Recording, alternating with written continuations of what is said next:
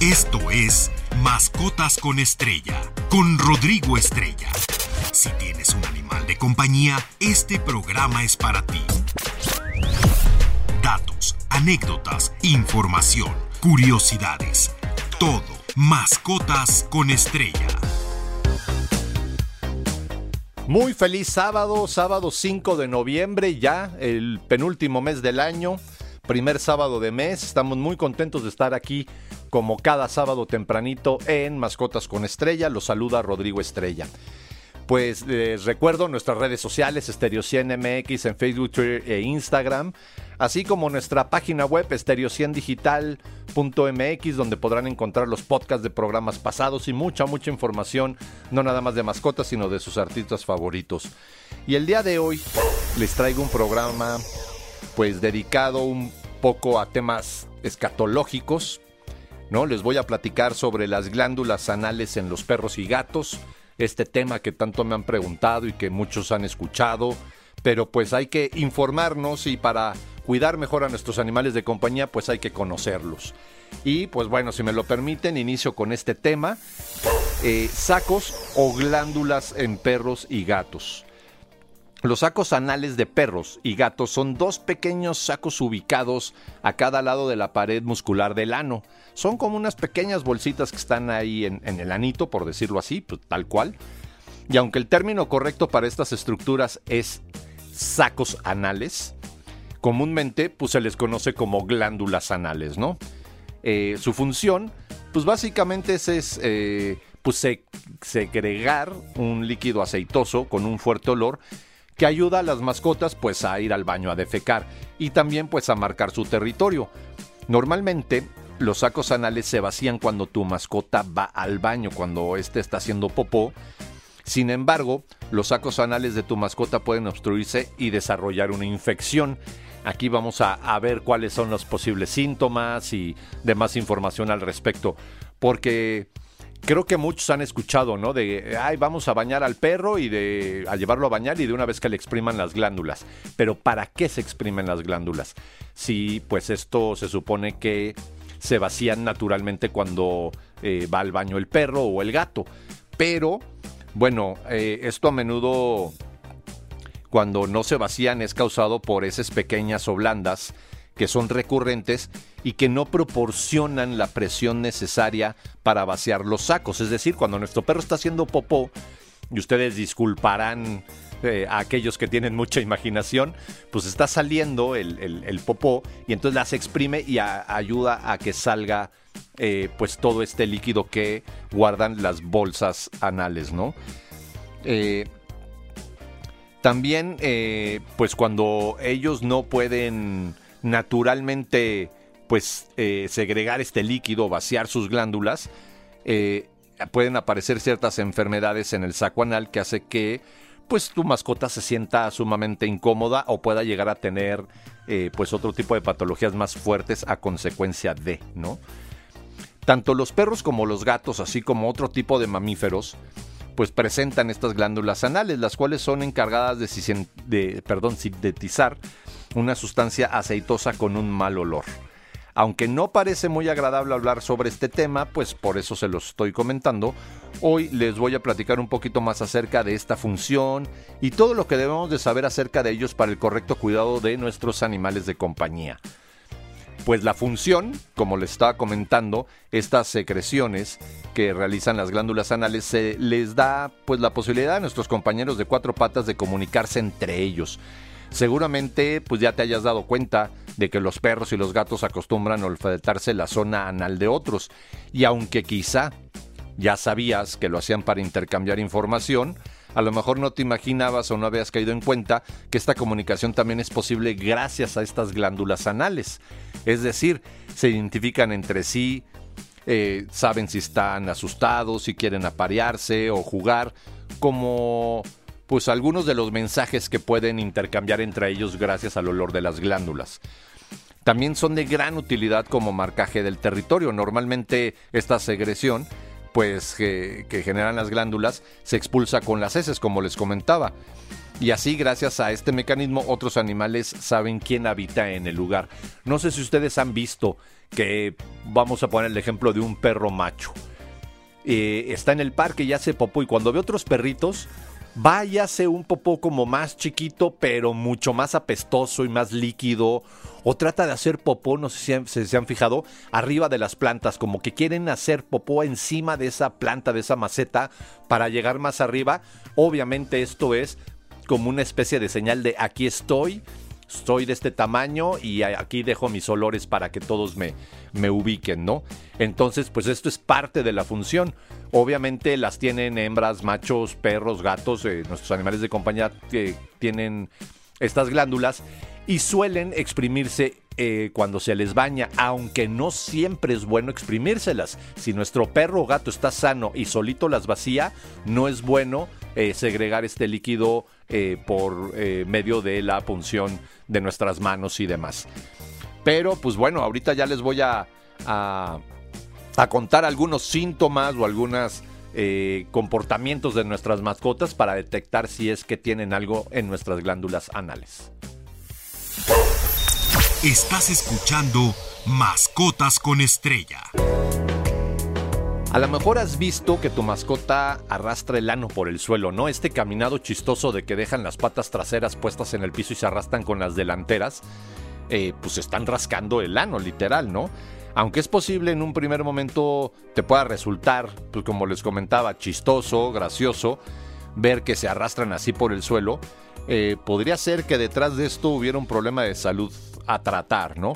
Muchas personas lo confunden con que su mascota se está limpiando, pero esto podría estar ocurriendo que no fuese capaz de expulsar con sus disposiciones, eh, sus popós, pues, este líquido del que tanto ya hablamos, ¿no?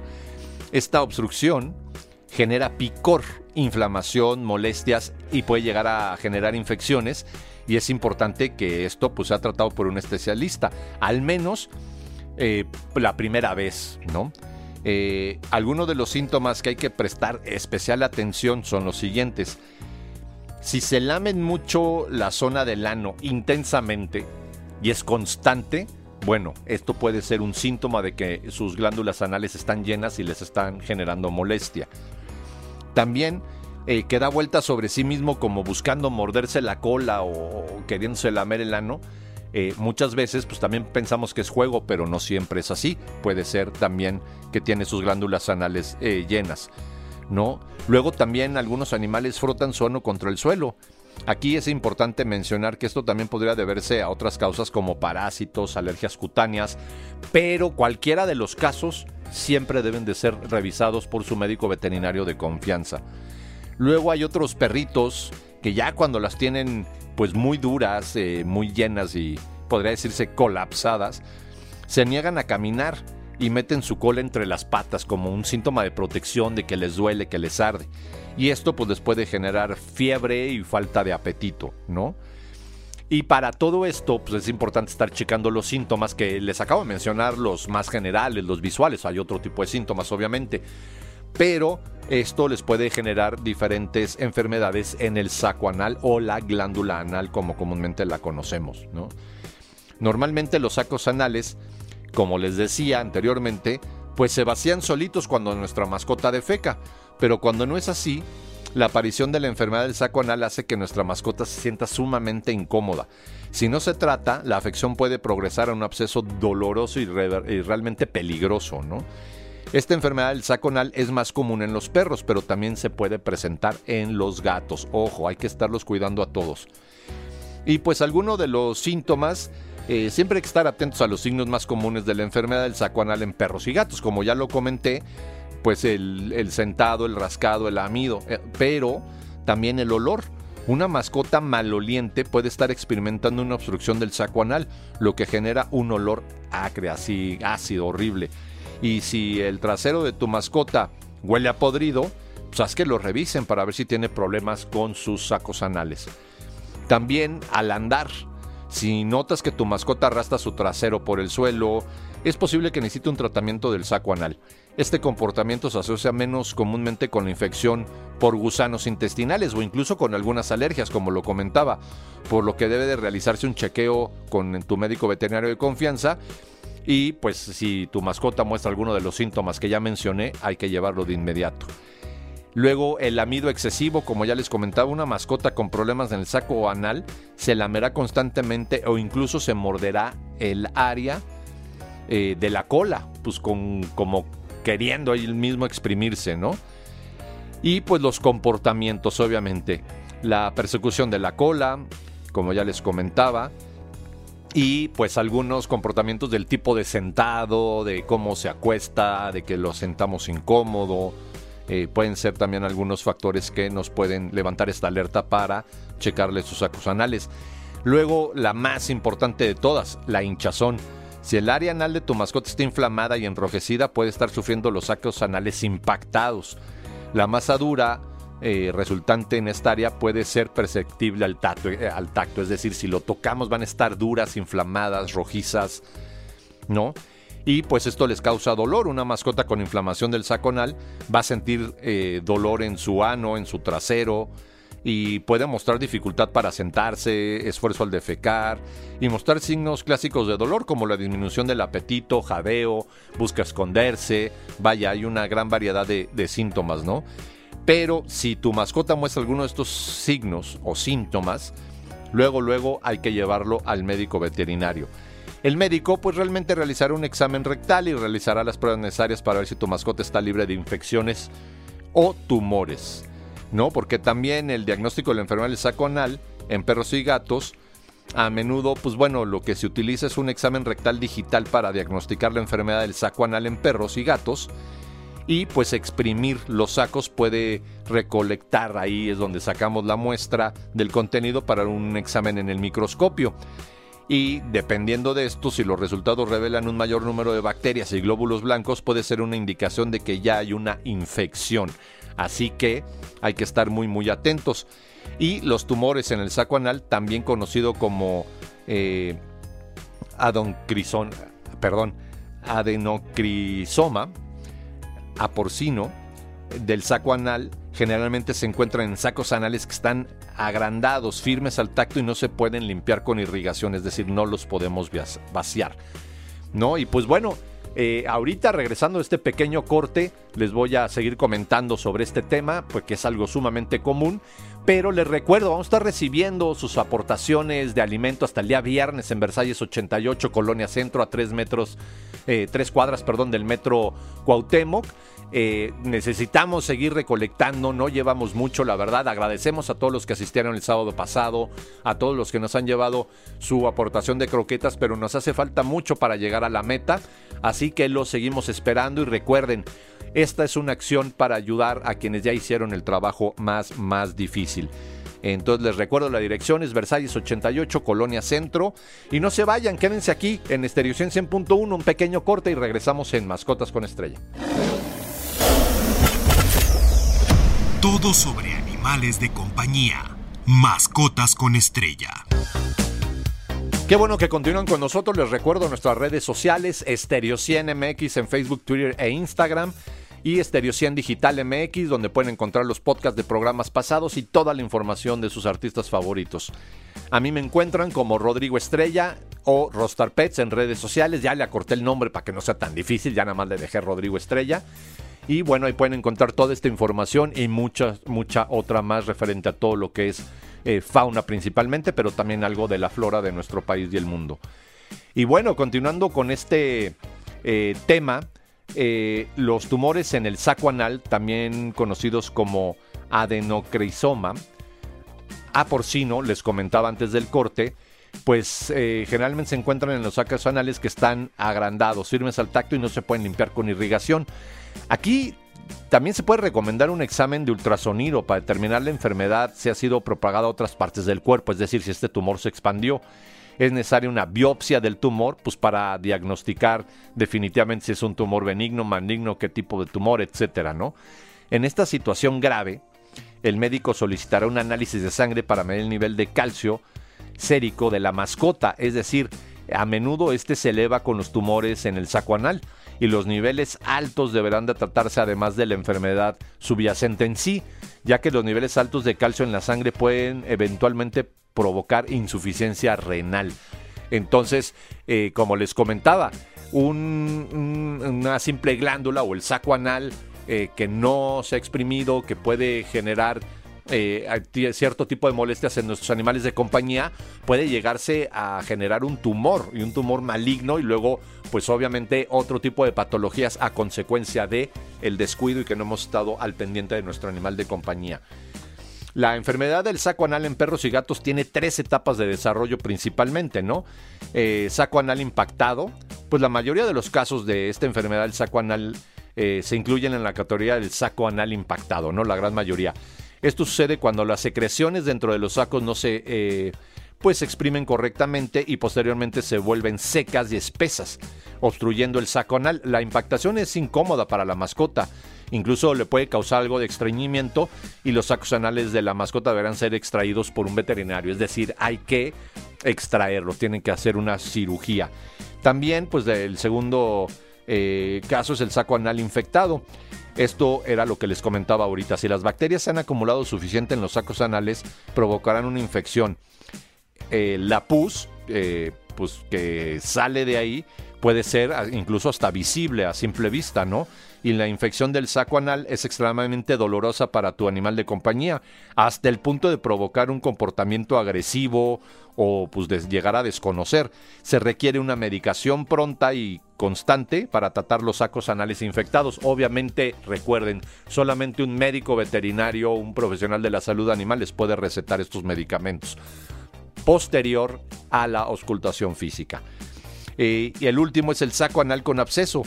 Si no se tratan adecuadamente, los sacos anales con infecciones pueden convertirse en abscesos. En esta etapa los sacos ya no pueden eh, pues eh, eh, extraer el líquido, ¿cómo se dice? Expulsarlo, pues, y van aumentando la presión gradualmente dentro del conducto del saco anal, lo que eventualmente provocará una ruptura a través de la piel de la mascota. Imagínense qué doloroso. El tratamiento de absceso puede ser complejo y requiere una intervención quirúrgica y obviamente pues un drenaje, ¿no? Aunque los casos más leves pueden curarse bien con tratamiento de antibióticos y que algunos eh, pues medicamentos para el dolor y siempre lo mejor va a ser la cirugía, ¿no? Y la mayoría de las mascotas pues, no se ven afectadas por la enfermedad del saco anal. Por lo tanto, aunque tu mascota no muestre ningún síntoma de ninguna enfermedad de las que les he comentado, es necesario revisarla y en su caso vaciar los sacos, ¿no? También, por otro lado, si tu mascota tiene eventos recurrentes de enfermedad del saco anal, es decir, se las tienes que estar exprimiendo a cada rato, tú o quien le hace el grooming, es decir, la peluquería, la estética o tu médico veterinario, pues es posible extripar los sacos anales mediante la cirugía, como les comentaba. Sin embargo, hay que hablar con nuestro médico veterinario, porque la extracción del saco anal puede provocar incontinencia fecal temporal, o menos probable, pero pues, puede ser permanente, o eh, podría ser una situación aún peor de manejar. Imagínate, ya si tiene una incontinencia nuestro perro y se anda haciendo popó por todos lados, entonces siempre, siempre hay que considerar los pros y las contras, ¿no? Y hay que tener en cuenta que si bien los que ofrecen el servicio de estética comúnmente, pues eh, ofrecen la expresión de eh, exprimir el saco anal, ¿no? Este tipo de servicio en un cuidado de rutina regular, eh, la, eh, eh, o sea, la obtención o la, el extracto, el sacar este líquido excesivamente innecesaria, también puede causar una inflamación y provocar el tejido cicatrizal en el saco anal, es decir, que se cicatrice. Y potencialmente esto podría estrechar el conducto del saco anal y hacerlo propenso a la obstrucción, ¿no? Y bueno, Ahí eh, enseguida les voy a comentar el mayor riesgo de enfermedades del saco anal en perros y gatos, cuáles son los factores que contribuyen a este tipo de enfermedades. Todo sobre animales de compañía. Mascotas con estrella. Pues existen varias afectaciones que pueden aumentar la posibilidad de una enfermedad del saco anal en perros y gatos. Algunos factores a considerar es una infección crónica de la piel, incluida la infección por ácaros, ¿no? es decir, la sarna, las alergias a los alimentos, hipotiroidismo y obesidad, evacuaciones intestinales inadecuadas, es decir, que tenga diarrea constantemente tu perro, el estreñimiento, diarrea recurrentes, como lo acabo de decir, malformación hereditaria de los sacos anales, esto también es, es posible y hay que estarlo revisando Y pues hay especialmente ciertas razas de perros más pequeños como los chihuahuas, los caniches, miniatura, los Lhasa Apso, Basset Hound, el Cocker Spaniel, los Beagle como los que se me vienen a la mente, pues que son más propensos. Y esto pues obviamente les puede generar un tumor intestinal, ¿no? El tratamiento para la enfermedad del saco anal en perros y gatos, eh, pues desde el inicio esta condición es muy angustiosa para la mascota. Cuando no se trata y aparece el dolor intenso en la enfermedad del saco anal, eh, pues intensifica rápidamente. Algo de que antes podría tratarse con una simple, pues, eh, exprimido de las glándulas para proporcionar alivio y después un medicamento antiinflamatorio o algo, eh, puede requerir más tarde una intervención quirúrgica que ya es más costosa, analgésicos y antibióticos. Así que si notas síntomas, acude a tu médico veterinario. Hay que introducir realmente un dedo en el recto de la mascota para alcanzar el saco y al apretarla eh, eh, se vacía, ¿no? Se puede usar un agente suavizante. Yo, por ejemplo, uso solución salina o ciertas soluciones medicadas en el saco para ayudar el proceso si es necesario. Si tu mascota tiene un problema recurrente, hay que encontrar la posible causa, por favor, y ten en cuenta que puede resultar difícil controlar a tu mascota durante este procedimiento. Así que es bien importante que lo haga un profesional, ya que pues, nos puede morder, se puede sentir incómodo y pues obviamente imagínense nos puede llegar a morder, no porque sea un perro malo o agresivo, simplemente porque está sintiendo un dolor y en el ano, pues no, no es nada fácil, ¿no? Y pues eh, si tu mascota tiene un absceso, posiblemente requiera compostas calientes cada más o menos 8 o 12 horas eh, por unos 20 minutos y esto pues le va a proporcionar alivio y el enjuague semanal y la infusión de un ungüento con antibióticos y esteroides pues también puede ayudar muchísimo. Así que aquí está el tema que tanto me solicitaron, que me habían estado preguntando. Espero les haya quedado muy claro qué son los eh, sacos anales o como las conocemos glándulas anales, cuál es su forma de exprimido, cuáles son las posibles enfermedades que puede generar y pues todo esto para estar muy muy muy al pendiente de nuestros animales de compañía. Y pues como todos los viernes, eh, perdón, como todos los sábados, de hoy 5 de noviembre al siguiente viernes 11, les voy a compartir las efemérides. La primera, pues es el día 6 de noviembre. El día de mañana es Día Internacional para la Prevención de la Explotación del Medio Ambiente en la Guerra y los Conflictos Armados. Una fecha que pretende proteger al medio ambiente en situaciones de conflicto. Y pues esto es muy, muy complicado. Quiero, si ustedes me lo permiten, abundar un poco en el tema.